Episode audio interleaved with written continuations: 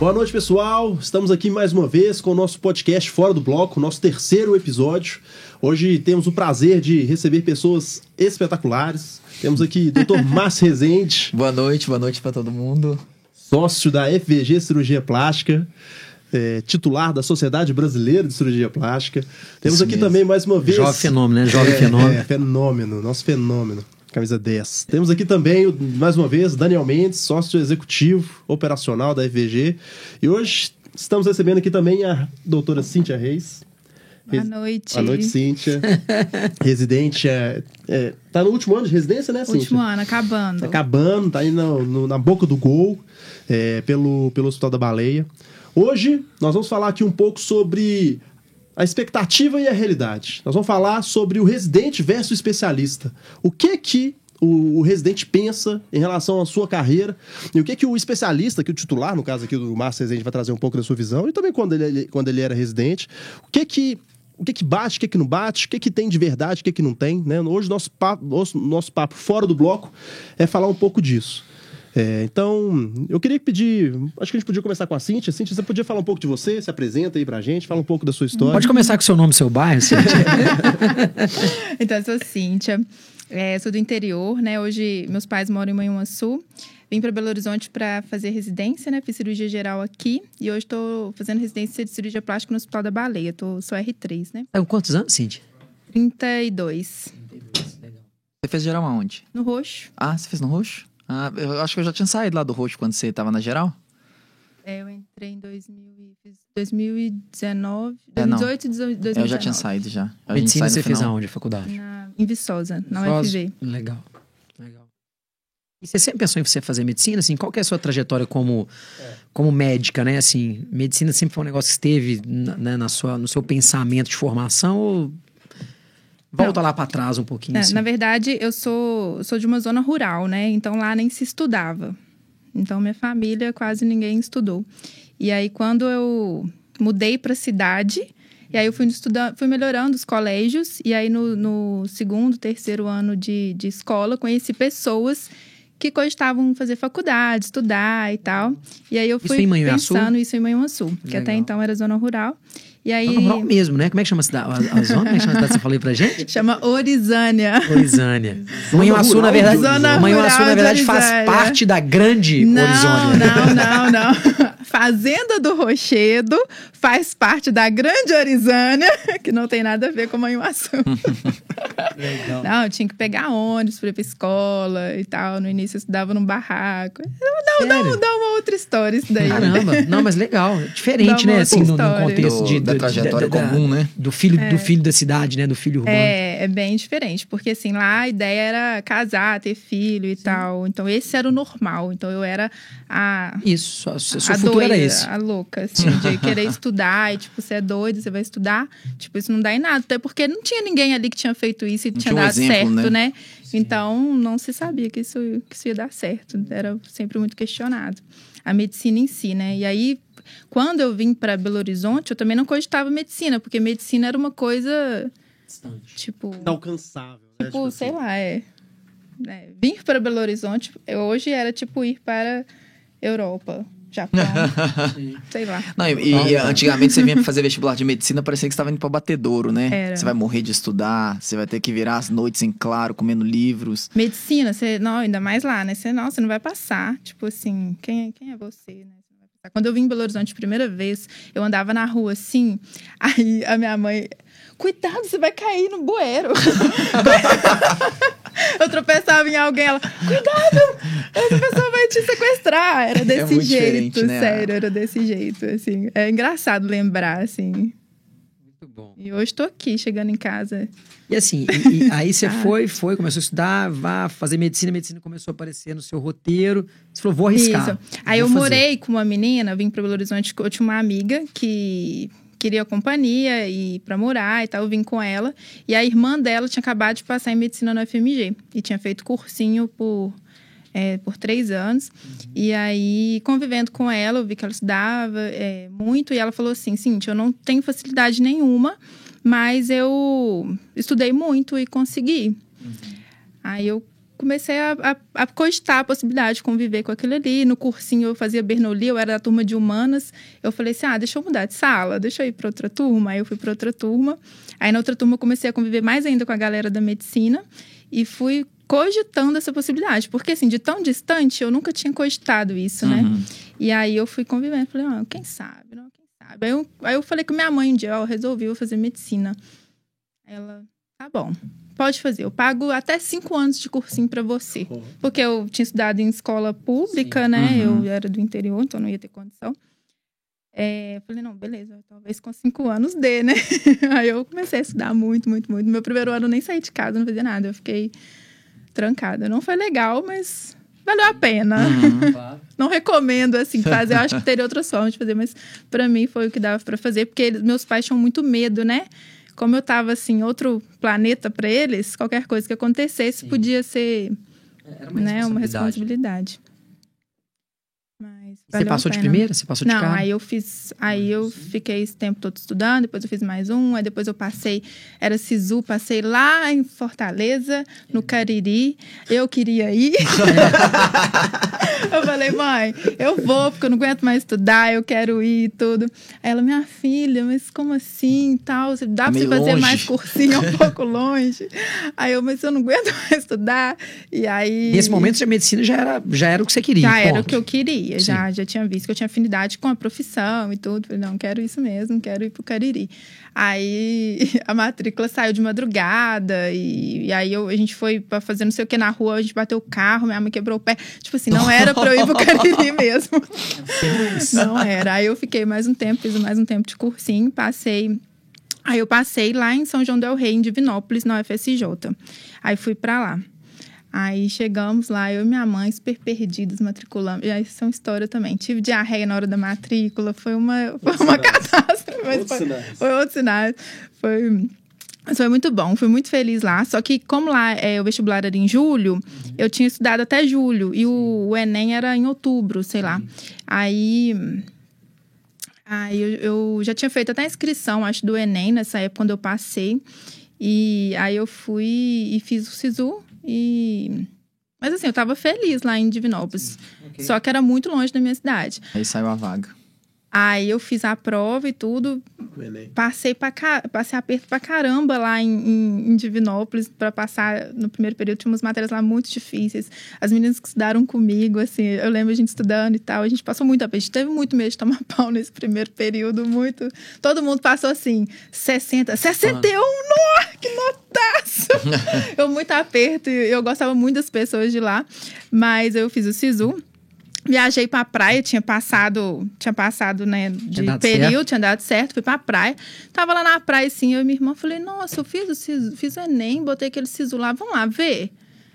Eu fui ver, assim, despretensiosamente, porque, assim, sabe, que você tava ralando tão focada lá. Aí, quando eu fiz, quando eu abri, lá, era Lan House na época, nossa, tô velha. Lan House na praia. nossa, Lan House em Exatamente. Eu lembro desse tempo, viu? eu lembro O desse pessoal tempo. jogando Counter-Strike na, na Lan House. Lan House em Guarapari. Aí eu fui Lan House. Aí eu era, tipo assim, a, sei lá, sexta excedente. Tinham chamado até o quinto. E e iam me chamar. Eu falei assim, caramba, vão me chamar amanhã em Viçosa, assim, na UFV, muito mais Legal. perto de casa e tal. Aí É muito mais comecei reconhecida, né? mais conhecida e é mais perto, na verdade. Aí eu comecei a ligar pro povo que eu conhecia que fazia lá. Aí eu liguei para uma colega minha, Claudinha. Aí, Claudinha, como que é a faculdade aí? Cintia, a faculdade é maravilhosa, é perfeita. Eu tô no segundo período, eu já sei ver raio-x, eu já sei fazer isso, eu já sei fazer aquilo. Ela ri, a gente ri muito disso. Eu já sei fazer isso, isso, isso, isso, isso. Pode vir você não vai se arrepender.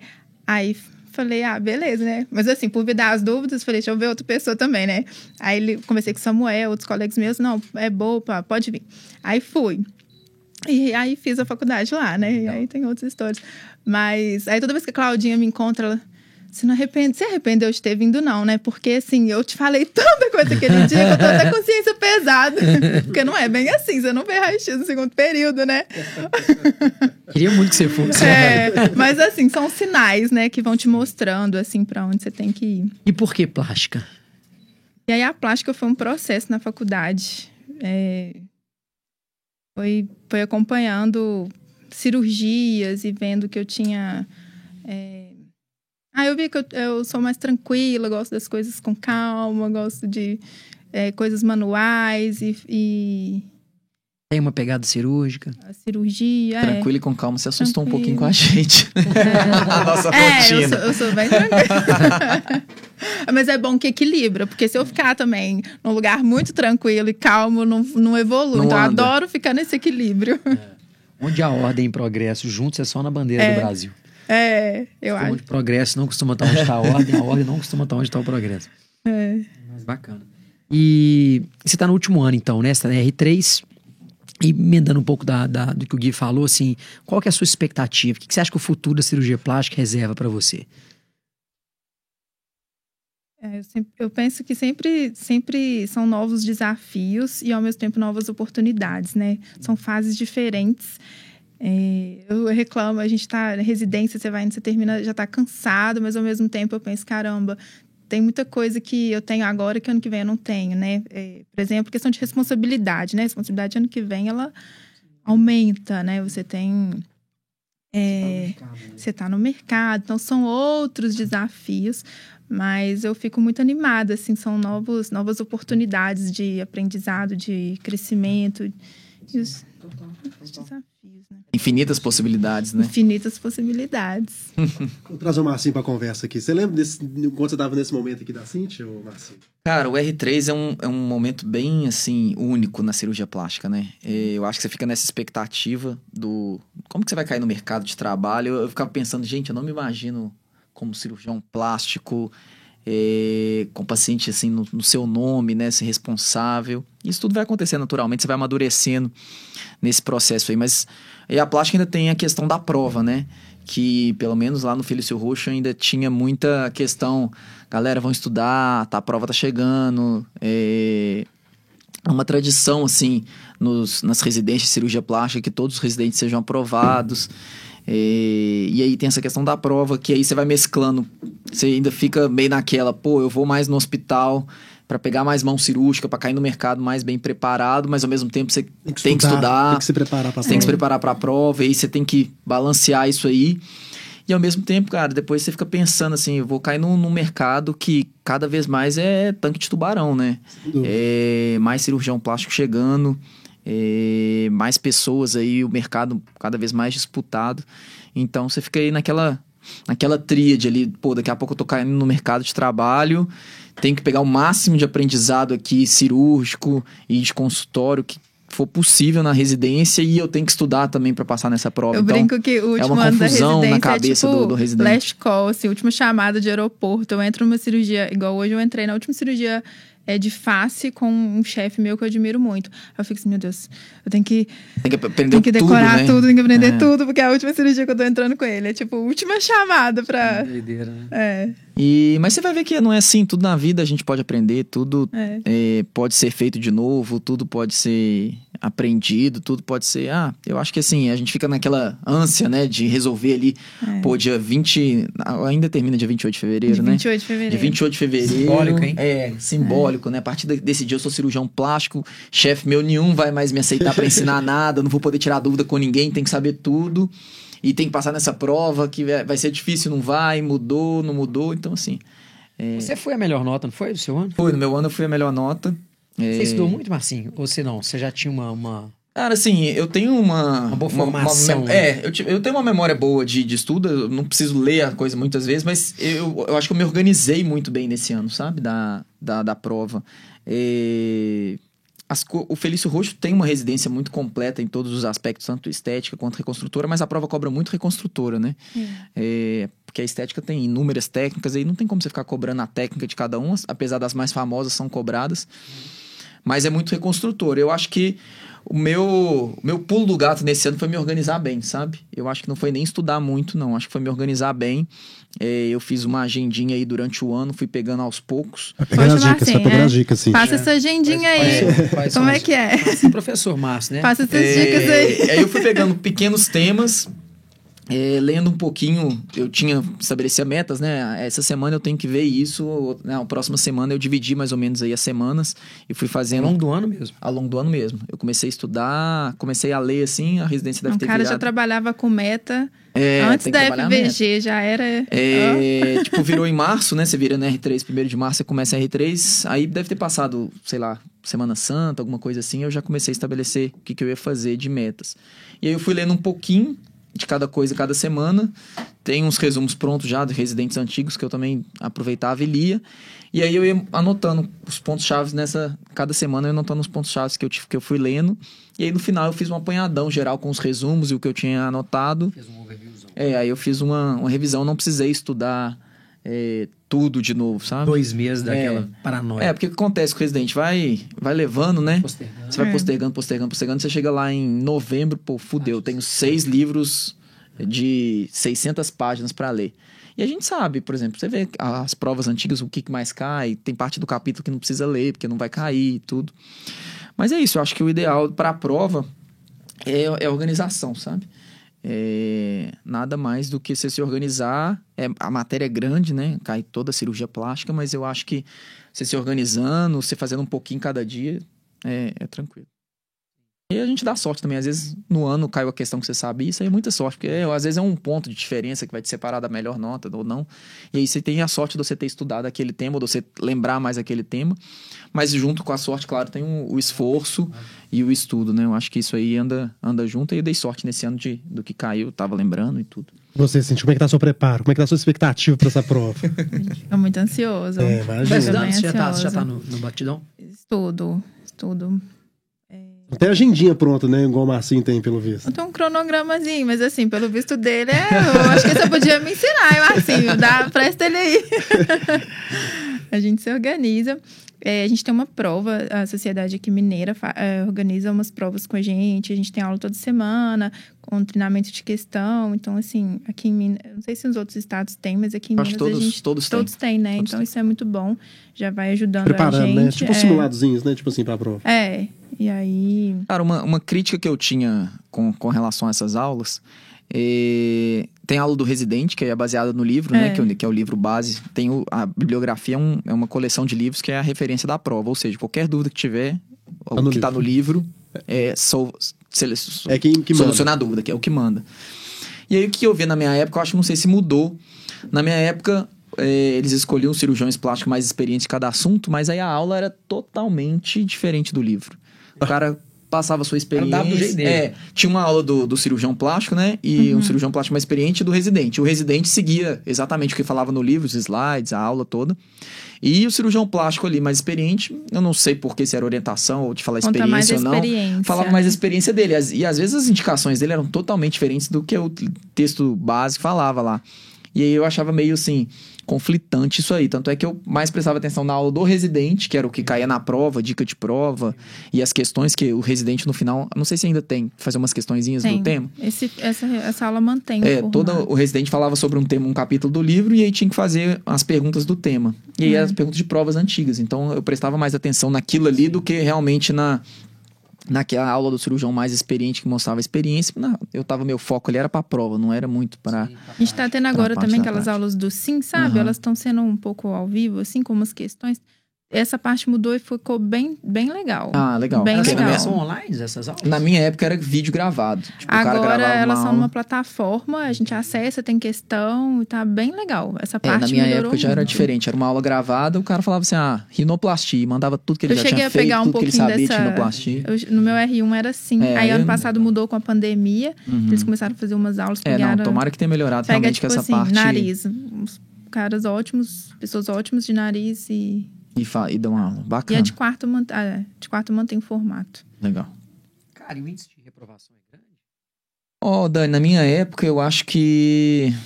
Eu vou chutar um número aqui em torno de 80% de aprovação, acredito. Entendi. De aprovação. De aprovação, é. A prova é teórica e a Tem, prática, é, tem a né? prova teórica, e aí, se não me engano, você tem que fazer 70 pontos. É 70 ou 60?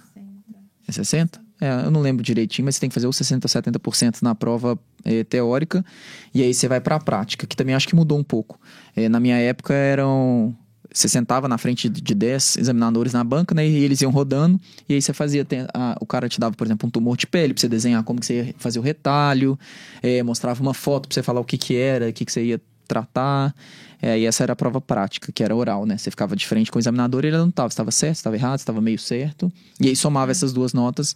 E aí em 100 tinha a nota de corte lá, que eu acho que era 70 nessa daí. E aí você era Apesar de ser um cara estudioso, você sempre foi um cara de mercado, né? Você sempre pensou em Cara, empreender na plástica, né? Ou não? É, eu Porque sempre eu vejo a Cintia, você tem uma pegada mais acadêmica, né? Assim, não sei se é o seu jeito, ou você já me falou isso também, ou não. Ai, Sim, mas não, não tanto, assim, né? Não tão vinculada à Não, parte você ter ideia, assim, eu gosto, é, eu gosto da prática, eu comecei até a fazer mestrado e aí parei, falei assim, é, essa não é pra mim mesmo, essa parte acadêmica. É, por exemplo, eu não tenho vontade de fazer mestrado, doutorado, sabe? É, Eu comecei a fazer mestrado lá na UFMG e aí eu Abandonou Aquela- no meio do caminho. Ah, parei no meio do caminho, eu vi que aquilo ali realmente não era pra mim, sabe? A pegada do pessoal que tava ali não era o mesmo espírito que eu tinha, não era a mesma ambição de vida que, que eu tinha. Então, assim, falei assim: ah, não, essa, essa parte não é pra mim, deixa pra quem quer dar aula, quem quer ensinar os residentes. A gente tem os residentes com a gente lá, né? Que a gente ensina, acaba ensinando no dia a dia, mas é um, é um pouco diferente. Diferente, é. E, e eu acho que grande problema, eu acho, da residência realmente é essa parte mercadológica, né? Que a gente fica meio ah, escondido ali do mercado. Você fica ali no mundinho seu da residência é, e você não vê a briga de cachorro grande que rola por trás, né? A briga que é pra você colocar um paciente na sua frente no consultório, é, para você poder fechar, para você poder fazer cirurgia, o dia a dia, contabilidade, imposto. Então a gente fi- fica meio marginalizado dessa parte aí na residência. Eu acho que é, é até uma sugestão para as residências ensinar isso pro para os residentes, essa parte mercadológica, né? Gestão de consultório. A gente não tem a mínima noção de gestão de consultório, pessoal, o que, que você precisa, preço. Muitas residências, o, o residente nem acompanha o chefe no consultório, não sabe quanto que é um valor Existe de uma já um cirurgia. bloqueio quanto a isso, né? É, pô, você tá três anos fazendo uma cirurgia, você não sabe o valor que, que é cobrado por ela, você não sabe quanto você vai cobrar. no- daqui a, por exemplo, daqui a um mês você vai cair no mercado, você não sabe quanto você cobra da sua cirurgia, quanto que vale seu serviço. Isso é muito, isso é muito ruim. Mas, é- muito mas é o próprio serviço de residência que, que restringe isso, por exemplo. Se eu- sou um, um residente curioso, se eu pergunto, se eu vou atrás, Ô, tem te falo- acesso ou te falo que alguns chefes te bloqueariam. É. É, alguns chefes não falariam de dinheiro com você, outros falariam abertamente. Eu acho que isso é muito de, de pessoa para pessoa, né? Mas eu acho que não é uma coisa. Eu acho que deveria ser mais forçada a ser falado, sabe? Deveria É, ser pauta. É, deveria ser pauta, por exemplo, reuniões científicas, igual tem reuniões científicas. Vamos fazer uma reunião aqui sobre gestão de consultório, Sim. é, sobre As opções de mercado. mercado, preço, convênio, vale a pena, não vale? Cirurgia particular, convênio. O que você vai enfrentar aí fora? É, exatamente. O que, o que, que a vida real tá te esperando aí? E aí eu não sei se entra na parte de muitas pessoas não fazerem essa gestão com profissionalismo mesmo, e aí fica naquela levando, né? Vai levando o consultório, vai levando as contas, vai levando, vai pagando aqui, vai pagando ali, e o mês acaba fechando. Ou se é por uma questão de, pô, vou ensinar esse cara e aí esse cara vai ser meu, meu concorrente no futuro. Eu acho que isso ainda tem muito forte na cirurgia plástica. O... Acho que tem muito forte na medicina no contexto geral e a É. plástica isso é mais tóxico porque a plástica está fundamentada na atividade particular, né? É. Então ela é uma atividade mercantilista, né? Assim, você não a, tem. a atividade, o dinheiro ali Assim, fala um pouco mais alto que as outras especialidades, é, né? Vou separar assim, né? Vamos separar estética de reparador. Então, assim, o que eu conheço da plástica é estética. E eu vejo que a maioria das pessoas caminha para estética. Porque, de certa forma, é onde está o dinheiro. Uhum, né? E todo mundo gosta de dinheiro, né? Até os que gostam menos. Mas aí cai lá, é um mercado extremamente competitivo, cara. Assim, é, fale mal, fale bem, queira você negar ou queira você não negar, cara. É mercado extremamente agressivo, né? É um comércio aquilo ali. E eu não estou desrespeitando o paciente, né? Assim, pelo contrário, né? Você tem médicos maravilhosos, cirurgiões espetaculares, empresas espetaculares querendo entregar ao paciente o melhor, mas é um comércio, É. né? E uma vez que é um comércio, é uma competição. E uma vez que é uma competição, eu percebo que, como é muito pulverizado, começa aquela cultura de, cara, de esconde, esconde, né? É, ninguém fala nada. Ninguém fala né? nada. Se eu falar pra Cintia amanhã, ela vai usar isso contra mim no sentido da competição. E pode ser que ela fique melhor que eu. E aí, e aí a gente brinca nessa: tem um neurocirurgião, um cirurgião plástico, Deus e a casta. então já existe um egocentrismo imenso, porque essa ainda é uma atividade na medicina com grandes margens. Inegavelmente, por mais que você pode falar assim, tem ficado cada vez mais difícil, tem ficado cada vez mais competitivo, é natural que a margem né, né, se esprema, é natural, mas comparativamente com outras áreas da medicina, ainda a cirurgia plástica ainda é uma área que tem dinheiro circulando. É, eu, é eu acho realmente assim que essa visão de você tornar o residente o seu futuro competidor, eu acho que é uma visão muito eh, Míope, né, cara? míope, exatamente. É. Você não tá enxergando o contexto daquilo ali. Em vez de você trazer pra perto o cara para falou poder. vezes, É, né, a gente já falou isso em outros. Outros casos, vejo- aquele ali virar seu parceiro, você ensinar ele tudo realmente É. de mercado, mercado é, contabilidade, administração, imposto, tudo.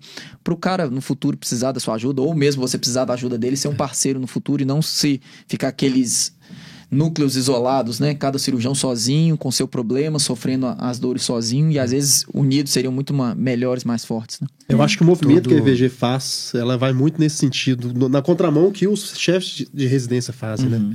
É, nem, nem, nem só os chefes, só te interrompendo, que, pô, pare- cara, que o cirurgião plástico tradicional. geral, né? é, de modo geral. É o- verdade. O, o chefe de residência ele é um cirurgião plástico convencional. Foi nomeado só, né, convencional, chefe? convencional. A, a, a, Esse é um movimento a direção, a, cultural. a nova presidência né, da, da sociedade, eu vejo que tem tentado modernizar um pouco a questão da, da residência, tem tido aulas mais Legal. atualizadas, assim, tem, tem melhorado muita coisa. Porque eu vejo que ainda é um modelo bem engessado, né, de residência, assim, no geral.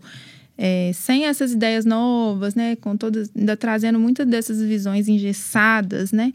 Por exemplo, a questão da, da gente ver aí a invasão da- das outras especialidades, fazendo Sim. coisas da cirurgia plástica. Isso acaba prejudicando, né? Isso Claro. acaba é, contribuindo para essa segregação entre, entre a gente.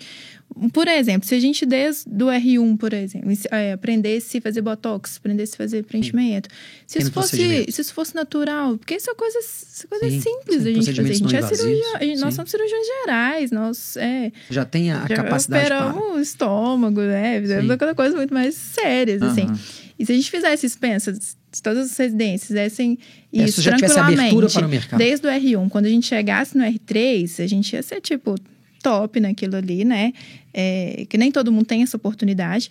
E aí a gente ia dominar muito mais esse mercado, não ia correr tanto risco, não ia ter que ficar preocupando tanto com a invasão Sim. das especialidades. A gente vê hoje muita resistência até isso tá mudando, tá melhorando muito, mas às vezes tem resistência até do residente R1 tá fazendo um botox, por exemplo, né? É, eu vejo isso aí, exatamente o que você falou, é, como uma coisa a ser mudada nas residências, sabe?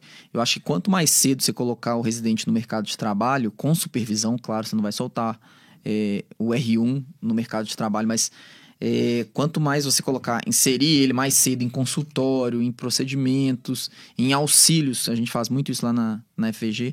É, eu não sei se tem alguma restrição, alguma coisa com dinheiro. Acho que as pessoas às vezes trabalham um pouco errado essa questão de, de mentalidade com dinheiro. Falar, ah, não vou falar quanto que eu cobro, porque o residente depois vai me cobrar auxílio, vai me cobrar é, pagar o estacionamento, vai me cobrar almoço, tudo. Em vez de ensinar para o residente como que cobra, falar assim, não, ó, o auxílio é esse, a gente paga isso para auxiliar, a gente paga isso para Esse é o experimentador. formato. Esse é o formato, É. geralmente, que a gente administra. Isso aí você cai no mercado de trabalho muito mais bem preparado, muito mais apto para competir, eh, tanto no mercado mesmo de cirurgia plástica, quanto com as outras especialidades. E o negócio é que isso é muito cultural, né, cara? Porque, assim, é, eu brinco muito, assim, é, a- lá em Manhuaçu, por exemplo, em todas as cidades do interior, e em Belo Horizonte não era diferente, você tinha um prefeito, o gerente do Banco do Brasil e o médico. Então, o médico, ele sempre foi uma personalidade. Eu brinco, eu tenho 17 primos, eu tenho um primo médico só, e chegava no Natal da família, minha avó chegava e falava assim, nossa, esse é meu neto médico. Os outros netos eram tudo uma desgraça, eram todos renegados. Cara, então assim, então o médico, ele culturalmente, ele sempre, sempre houve um processo de endeusamento, né? E eu acho que o mercado, assim, o mercado ele veio, o mercado, o mundo, de certa forma, ele veio se transformando digitalmente, a paciente foi ganhando protagonismo, o médico veio perdendo esse protagonismo, a competição ela vem ficando cada vez mais ácida, mas assim, ainda existe, ainda existe um processo de cultura enraizado, né? nas lideranças que ainda estão aí. É, e que vê dificuldade em, cara, em como é que eu coloco essa pessoa no mercado. E o mercado ficando mais competitivo, em vez de você ir para frente, você acua. Porque aí o cara fica mais acuado, né? A tendência é que ele perca volume. Então, é um negócio complicado. E você vê assim, cara, a gente fala isso lá na EVG. É, o tanto que quando você é, consegue caminhar junto e consegue construir um coletivo que é forte, o tanto que isso realmente fica muito forte, né? É, e é um negócio muito, muito doido isso, porque imagina um mercado onde a cultura é a pulverização, a cultura é um, cada um por si, Deus por todos. E você consegue construir um coletivo num ambiente onde culturalmente é muito egocêntrico, né? Calma aí, vamos respeitar o coletivo, aqui é bom para todo mundo, juntos nós somos mais fortes. É... Cara, eu, eu vejo assim, a, a EVG tem dois, dois, vamos fazer três, né? Nós vamos fazer basicamente três anos da fatídica 13 de abril. É, o PowerPoint da madrugada. O PowerPoint da madrugada, exatamente. Após cirurgia. Após cirurgia. Foi pós cirurgia? Acho que foi, né? E foi, Deve dia de semana. É, de lá para cá, se você vê a quantidade de coisa que a EVG conquistou, o time EVG. Só foi possível pela união, né? Só foi possível pelo coletivo, você não tem a menor sombra de dúvida. É, e assim, eu vejo que a galera. Mas engraçado, como é que uma coisa puxa a outra, né? Eu percebo também que o mercado tem se movimentado para isso. Né? Você vê outras é, iniciativas. Aumentou, aumentou essa é, questão é, de entender equipes, que, né? Calma aí, vamos montar é. equipe. E isso é, bom para o mercado, o mercado fica mais competitivo, é bom para o paciente. Porque uma coisa é fato. Se você parar para pensar assim, antigamente, você sustentava uma vantagem competitiva no tempo durante muito tempo. Uhum. Né? Então, assim, você tinha lá, é, sei lá, você inventava uma técnica né?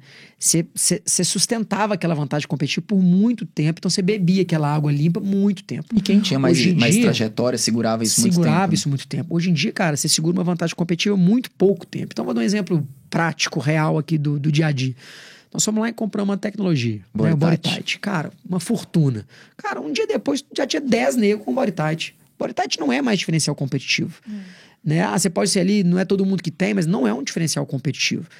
É, então, assim, cada vez mais é, o mercado médico ele se transforma numa indústria como qualquer outra. Né? Uma indústria competitiva, como a indústria automobilística, como a indústria farmacêutica, como a indústria moveleira, como a indústria. Que, que vão brigar por margens cada vez mais apertadas, buscando a atenção do paciente, melhorando a experiência do paciente cada vez mais. E eu brinco que vai chegar o dia que o cirurgião vai ter que dar a cirurgia de graça. E o que o paciente vai pagar vai ser a experiência que muitas outras indústrias são isso. Então, assim, e esse é um processo que vai chegar. é o mais barato, né? Uhum. O produto é o mais barato. É o, né? é assim, por quê? É o valor Porque agregado. cirurgia por cirurgia, você vai ter médicos, cara. Você vai ter gente que faz bem, gente que faz mal. Você vai ter louro, moreno, mulato, barato, ruivo, caro. barato, caro, homem, mulher. Cirurgia por cirurgia, com o volume de profissionais que vai ter no mercado, não vai ser o problema. Você vai ter alguém que faça. O que, que vai diferenciar? É a capacidade daquele profissional se entender como realmente diferente para entregar uma experiência melhor. É, e isso não é simples, né? Você faz, ah, isso, é, não, isso é super complexo. É. É.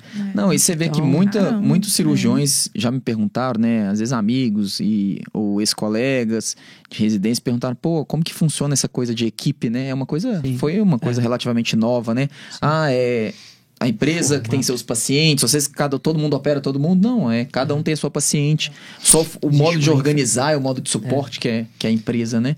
E você sabe eu... que você sabe que te, te, fazendo um parênteses no que você está falando, esses dias eu estava desenhando um modelo, um, o, o, o, modelo organizacional da EVG, né?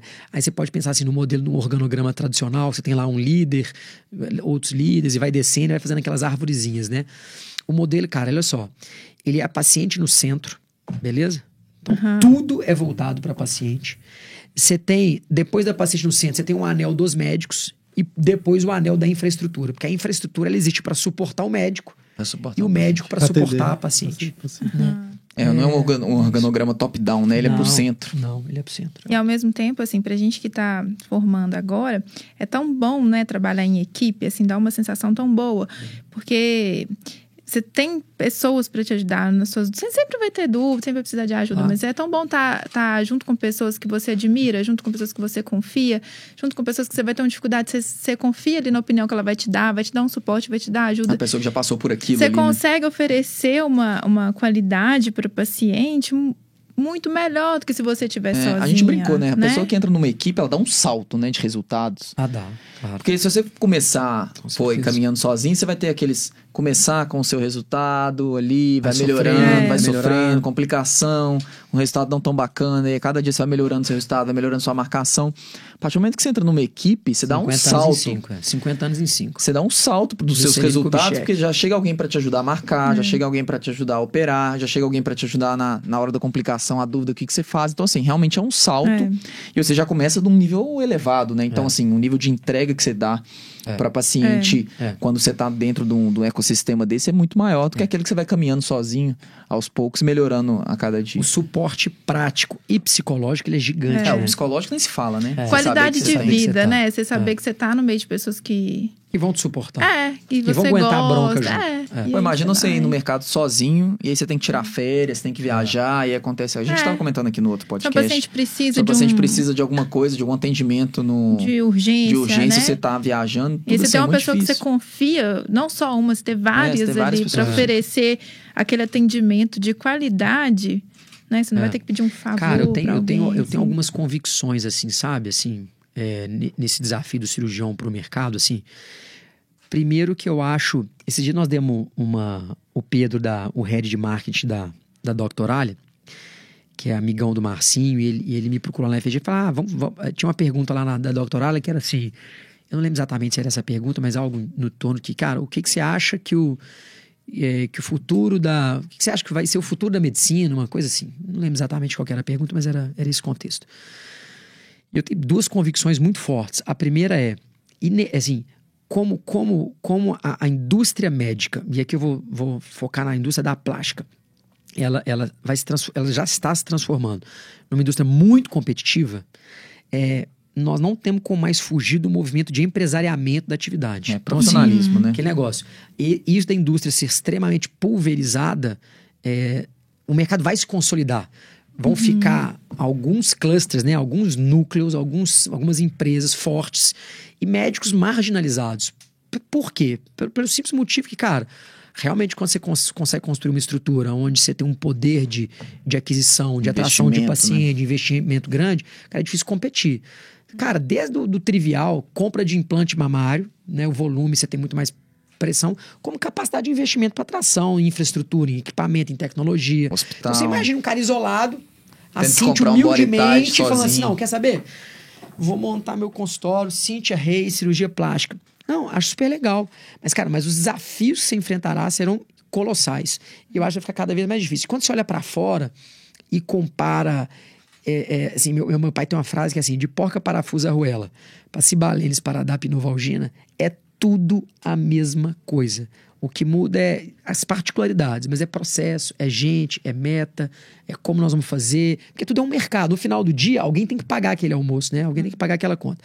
Aí, então, assim, é muito difícil da gente não, não viver um momento de empresariamento, onde a- as pessoas vão se aglutinar, e isso já está acontecendo. Ou se profissionalizar, né? Ou se profissionalizar, exatamente.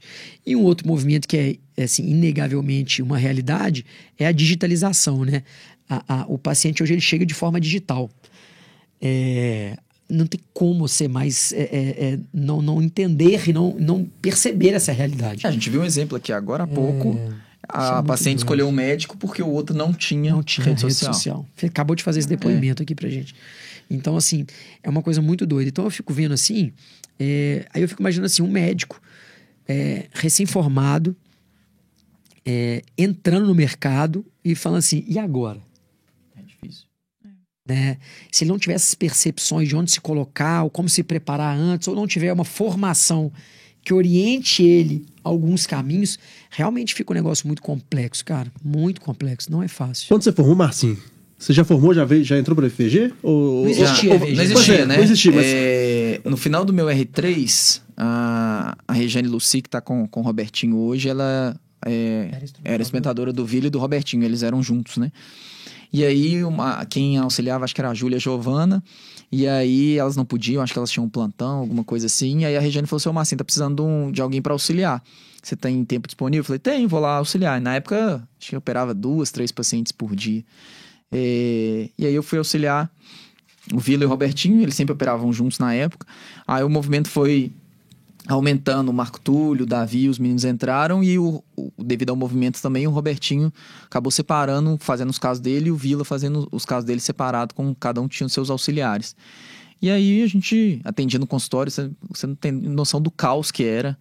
Era eu, Vai eu, vi, eu. Vila, o Lucas, Luquinhas. Marco Túlio e Davi. A gente atendia só no consultório do Vila, lá na Premier. É, todo mundo junto, as pacientes ficavam esperando duas, três horas para ser atendidas. Cara, Primeira a- consulta. A, a memória, é- a memória é, é, É, é. é curta, né, cara? Isso foi 2018, Foi por muito exemplo. É, Olha a evolução da experiência. um, né? sa- um saía para ver um retorno, o outro roubava o consultório, atendia uma primeira consulta, Pediu pra ficava, você esperar na escada. ficava dois esperando na porta do consultório, aí o Robertinho saía da sala dele, a gente roubava o consultório do Robertinho, chamava a paciente que estava esperando há três horas para ser atendida. Eu não sei como que a gente Virou. aguentava nessa, nessa loucura, assim. E aí o bloco era. A gente marcava retorno junto com o bloco, e no intervalo de cirurgia subia para ver um retorno, descia. Então, assim, era realmente o caos. Até que a gente decidiu, não. o- Vamos reunir aqui, vamos montar uma coisa certa. Aí nós decidimos lá pela Bandeirantes. A fatídica 3 de abril. É, a gente falou assim: não, vamos montar agora sério uma equipe e vamos abrir o consultório eu lá na, essa apresentação até na, hoje. na no computador. Bandeirantes. Vamos montar o, aí o consultório Ah, eu tenho, eu tenho essa apresentação. com espaço, né? Lá no- na Premier não tinha pra, lugar para ver retorno, né? Então a gente usava os box do, do leito dia do hospital para ver os retornos. É, e era realmente um caos na Aí Terra. foi 13 de abril que fundou? Não, Foi? eu- eu- É, é, é porque, é porque eu, eu sei que é abril, mas eu não sei o dia, porque eu não tenho essa memória. Nossa, você fala com tanta convicção, achei que era Não, 13. não, não. Aí, aí, Mas isso já foi mas eu- 2019, né? 2019, exatamente. É, já foi 2019. 2018 esse caos É, aí 2018 começando, o caos, porque a gente 2019 tinha um é movimento de time pequeno. Tudo. A FVG Cirurgia Plástica, oficialmente, ela nasce na fatídica 3 de abril de 2019. mas ela só se materializa Em janeiro de de 20. 2020. É, Exatamente. por causa do contrato social, né? Mas a gente já E tinha montado. sai do, e do lugar. É. E da sede. E. Não, o Dani apresentou pra gente um PowerPoint, três horas da manhã, todo mundo morrendo. A esposa ligando onde você tava, você tô assistindo uma aula Cara, de nós, PowerPoint. começamos, nós, começamos nós começamos essa reunião, cara, no apartamento do Vilastra, na Santa Catarina. Tinha uma cobertura lá. Aí tinha um telão, meti um slide lá. Começamos, tipo assim, depois de consultório, né? 10 horas da noite, esses horários desgracento que a gente se reúne. É que a gente começava Cara, a operar só Acho que, de foi, tarde, acho que foi né? até 4 horas da manhã. cara. É, nós acabamos no meio da madrugada, todo mundo morrendo, vendo os slides. Valeu a pena, né? Valeu. No final ninguém dava pra entender mais nada. Não Onde cassino, nada. onde cassino. É, onde cassino. assim surgiu. E aí formou realmente a, a equipe, É, né? E eu acho que foi uma das primeiras equipes de cirurgia plástica aí, não sei, Nesse formato, mais nesse, sim. nesse tipo de formato, uma das primeiras. E aí o pioneirismo ajudou também, a gente ficou forte rápido, né? Porque com o apoio que a gente teve, o volume. E aí, é o que você falou, junto todo mundo com potencial, mais gente junto, mais poder de investimento, mais poder de, de suporte, de estrutura. É. E aí foi gerando, até que depois do consultório a segunda unidade, depois da segunda unidade o hospital agora Central. A central né, de atendimento, que é, que é muito bacana também, os equipamentos para o cirurgião, por exemplo. Imagina para um recém-formado cair no mercado de trabalho tendo que comprar Vaser, é, Vibrolipo, Body tight. Body Não, sem Tight, condição. Morpheus. O cara pega uma Dois dívida, de pega, é, pega igual aqueles, Mole. aqueles estudantes americanos que entram na faculdade e ficam devendo o resto da e vida eu te falo mais, cara. aí- você tá falando assim do investimento imediato, né? Assim, só em tecnologia, que, porque o mercado já tá, né? Ele já, já tem isso. Você vai ter que oferecer também. Então você vai perder paciente. O desafio operacional daquele cirurgião de falar assim: aonde Você- eu vou operar? Aí ele fala assim: ah, vou operar naquele hospital dia X. Aí aquele hospital dia X, ele de certa forma já tem uma carteira de, de cirurgiões consolidada. deixa quatro Aí horas ele da fala assim, tarde da Eu sexta. só tenho que sexta, 4h30. Cara, aqueles horários ordinários que ninguém quer. Então é um Você negócio. chega lá, é o anestesista já te olha. É, já te olha, Vai exato. chegar entrar agora. E, Então é um negócio e é difícil também funcionário, né? O cara cair sozinho aí e falar assim: ah, eu tenho que contratar uma secretária, eu tenho que contratar uma enfermeira, eu tenho... como que eu É, vou fazer assumir troca de custo, né? curativa? É difícil. É difícil o investimento inicial, né? Vou alugar um consultório, vou num consultório compartilhado, vou ter minha funcionária ou não vou, vai se... como que, que eu vou fazer? Minha instrumentadora que vai trocar meus curativos no consultório é Assim, difícil. E os desafios vão mudando, né, cara? Assim, lá atrás o desafio era esse, de botar de pé aquele sonho, estruturar e tal. Hoje os desafios são completamente diferentes, que eles vão mudando também, né? Hoje o desafio, cara, assim, tem também muita convicção que é, a gente tem dois. Assim, como a Veja acabou se transformando numa plataforma de conectar médico e paciente, é, você tem, dois, tem desafios que são ambidestros, que eles atuam nos dois momentos, né? Assim, é super importante a gente construir um corpo clínico realmente de primeira linha, que é um outro super desafio. Como é que você coloca o cara para dentro, como é que você retém, como é que você atrai, como é que você aprimora, que é um, um- um tema que por si só dá pra falar um dia inteiro e como é que você cria uma máquina de captação de paciente muito poderosa. Porque, assim, o médico não existe sem a paciente e a paciente não existe sem o médico. Não adianta você ter desequilíbrio nessa balança. Se você tem muito médico e pouca paciente, você vai ter um problema no pilar médico e o médico ele vai sair, porque ele vai olhar e falar, pô, aqui não tem, não tem mercado. Que Para a é empresa ser forte, o médico tem que estar forte. né? Exato. E se você tem muita paciente e pouco médico, você também não, não consegue rodar, entendeu? Então, é bem desafiador, é né? super. E super. a gente não para pra pensar isso, né? É. Não. Ah, deixa pra quem entende, né, Graças a Daniel? Você- Mas assim, é difícil pra quem tá prestes a entrar aí no mercado, né? O pessoal tá É. aí, né? Nós estamos pro enfrentar. final do ano, né? É. O pessoal ia agora no fevereiro do ano que vem, já cai um- mais uma leva de residentes. É. É, é, é complicado. Eu acho que é, também o grande desafio pro residente deve ser, tipo assim, como que eu vou começar a criar minha base de pacientes, né, cara? Tipo assim, como- vou, vou, vou formar, e aí? Quem que eu vou operar? De onde É. vai surgir essa paciente? A primeira paciente sempre vai ser a parente, né? Aquela Você foi parente. assim? Comigo foi. É. Assim, É, sempre é a prima da, da tia. Sempre o prima ou a namorada de alguém. E aí, porque você não tem ninguém pra te indicar. Então, as únicas pessoas que vão realmente querer operar com você são as pessoas que já te conhecem. Então, sempre a primeira é a prima, é a namorada de alguém, namorada de um amigo, uma amiga que você vai operar. E aí vai acabar. E o residente tem muito isso do Botox, né? É, o Botox segura muito o consultório no começo do. Aí da, da empreitada. E aí você faz um Botox aqui na tia, a tia indica a amiga dela que faz o Botox. E aí esse Botox acaba gerando um pouquinho de paciente. Mas geralmente a- as primeiras paci- pacientes são do seu ciclo. Uhum. E aí, aí vai começando um anel de indicação. Elas vão indicando alguém, que aí Exato. indica alguém. E você vai ver que a, a cirurgia de entrada pro residente é a prótese de mama, que é a cirurgia mais tranquila, entre aspas, que, é, que é, a Ele gente tem mais tem. segurança pra O fazer. residente então. tem mais segurança para fazer, apesar da gente saber que tem alguns segredinhos que pode É. é, complicar um pouquinho, mas assim, é aquele que tem mais segurança para fazer e a de entrada. E aí é essa prótese de mama que vai trazer a lipo, que vai trazer a É, mastopexia. tem que ser visto como canal de aquisição, né? Canal de residente, aquisição, né? a prótese é uma de mama. cirurgia Cara. que é um grande outdoor, que, é, que é- todo mundo tem prazer em, em mostrar, quer mostrar, né? Então, com certeza, é um- Você, é um, é um grande Cíntia, outdoor. 2022, que tá aí há seis meses da sua formatura, né? Se Deus quiser, virará especialista. E tá, obviamente, vivendo no meio de colegas, né? De colegas que, cara, que estão aí, vou, vou, vou, vou, né? Que estão cheios de expectativa para o mercado. O que, que você percebe? Qual que você acha que é a vibe da galera? O que você acha que a galera vai enfrentar? Você acha que existe uma, uma, uma dinâmica de é, subestimar o que vai ser encontrado ou não? A Todo mundo acha, não, vai ter, todo mundo sabe o que vai ser feito, o que vai fazer. O que, que você percebe, assim, da- dos colegas? Eu vejo, dos, do- eu vejo gente dos dois jeitos. Eu vejo gente assim, nossa, caramba, eu não sei nada, eu não tô preparada, eu, nossa, como é que eu vou fazer ano que vem? Tô sozinha, não sei o que eu vou fazer, eu já ouvi isso. E já ouvi gente também que não, já vou fazer isso, é, sei lá, meu pai tá montando isso, vou trabalhar lá, tá tudo encaminhado, já tem gente que já tem alguns casos já esse ano. Então acho que cada um no Eu acho seu que tem um- perfil acho que tem os, vai. dois, os dois extremos. É. Tem os desiludidos, né? Que é, pô, tô, so, é, tô sozinho, Como é que não tem nada, não sei o que eu vou fazer. E tem os, os Corajosos. corajosos, falam assim, não, já vou operar de cara 10 pacientes por mês e tal. Acho que tem os, os iludidos pro, pra mais também, sabe? Mas realmente é uma, é uma pedreira cair no mercado. Não é, não é fácil, não, porque a gente fica naquela, naquela crosta ali da residência, sendo meio que protegido, né?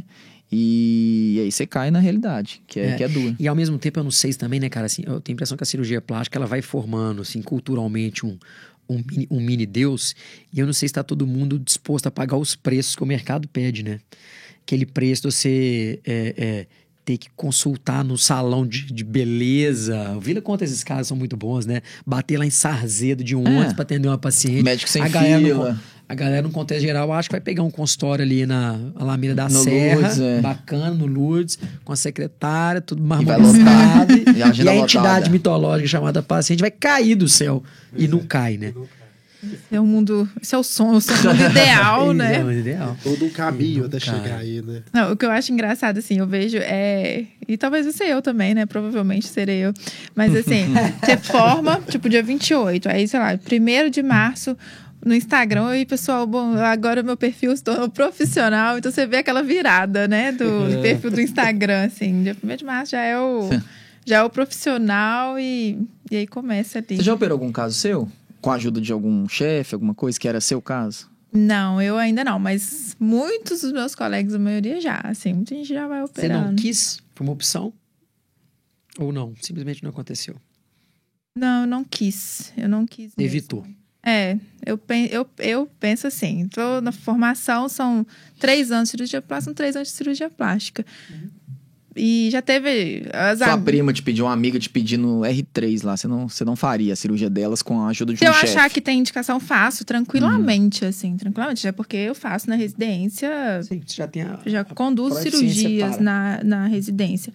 Mas hum, muitas coisas que já me falaram, ó, isso não tem indicação e tal. Porque assim, eu não, não opero só porque é, desesperadamente por operar. Uhum. Eu penso se tem indicação mesmo, se não tem, as consequências daquilo ali. Eu penso muito.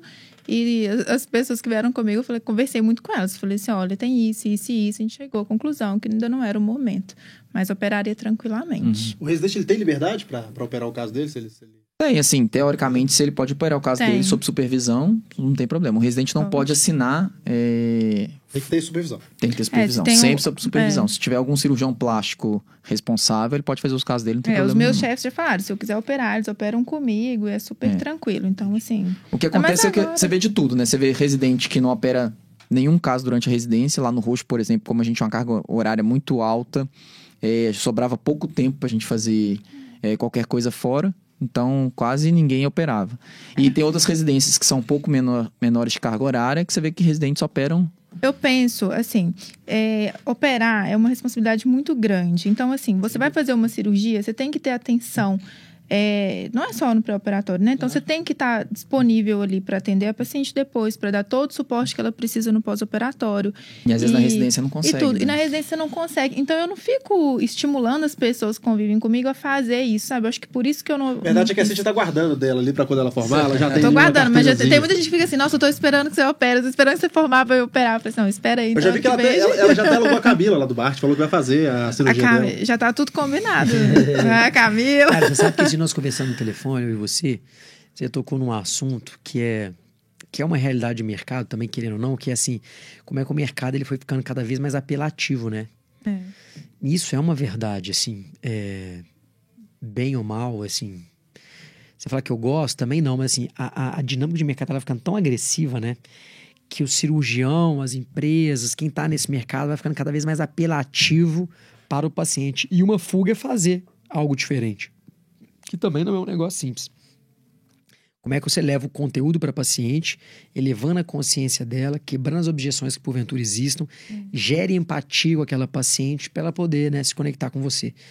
É, uma vez que o mercado está entupido aí de antes e depois, entupido de propagandas e, e peças publicitárias apelativas, é, agressivas muitas vezes.